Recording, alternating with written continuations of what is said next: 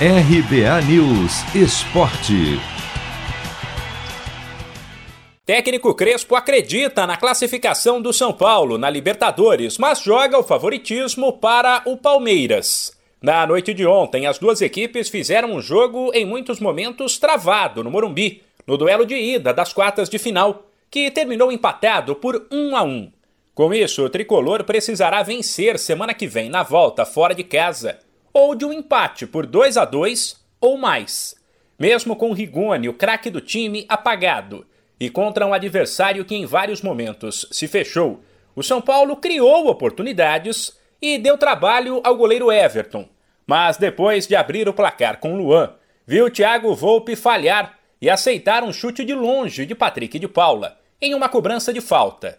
Para Crespo, o forte elenco do Palmeiras coloca o Verdão em vantagem mas o São Paulo não vai desistir. Jogamos contra, contra o último campeão da América, em um jogo muito equilibrado.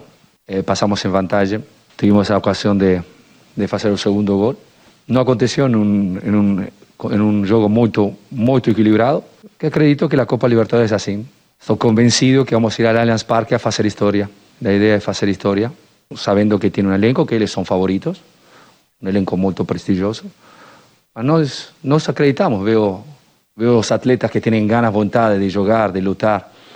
Então, por que não acreditar? Um discurso parecido, aliás, foi adotado pelo experiente zagueiro Miranda, que lembrou a classificação fora de casa nas oitavas contra o Racing. Fizemos um bom jogo, é, não um jogo excelente, não um jogo perfeito, mas enfrentamos um adversário forte nosso time se comportou bem, abrimos 1 a 0. Felizmente tomamos um, um gol de falta, gol que se pode evitar. Mas o jogo está aberto. A gente já buscou a classificação fora um jogo antes desse.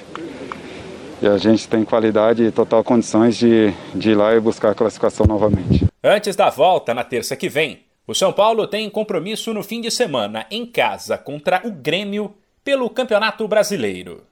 De São Paulo, Humberto Ferretti.